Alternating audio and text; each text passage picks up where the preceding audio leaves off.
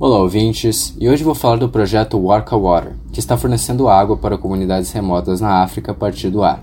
Em muitas aldeias da África, as mulheres e meninas levam em média 6 horas por dia para buscar água, um tempo considerável que as impede de se dedicarem a atividades mais construtivas para si mesmas e para sua comunidade. Pensando nesse problema, o arquiteto ítalo-americano Arturo Vittori criou o projeto Warka Water, que projeta torres com estrutura de bambu coberta por uma malha leve de nylon e polipropileno. À noite, essa malha resfria mais rapidamente do que o ar, criando orvalho.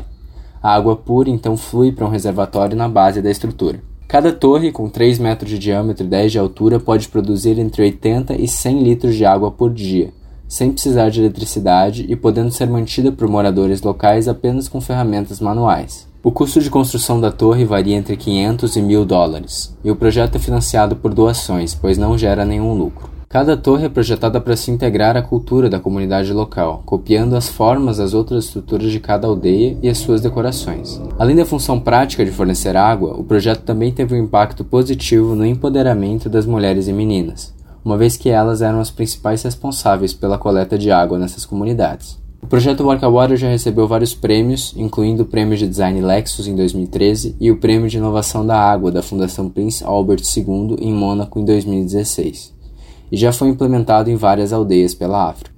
O projeto Work Water é um exemplo inspirador de como a criatividade pode ser usada para resolver problemas complexos com muito menos recursos do que estamos acostumados. Espero que tenham gostado do programa de hoje e até o próximo. Aqui é Matheus Barros, para a CBN.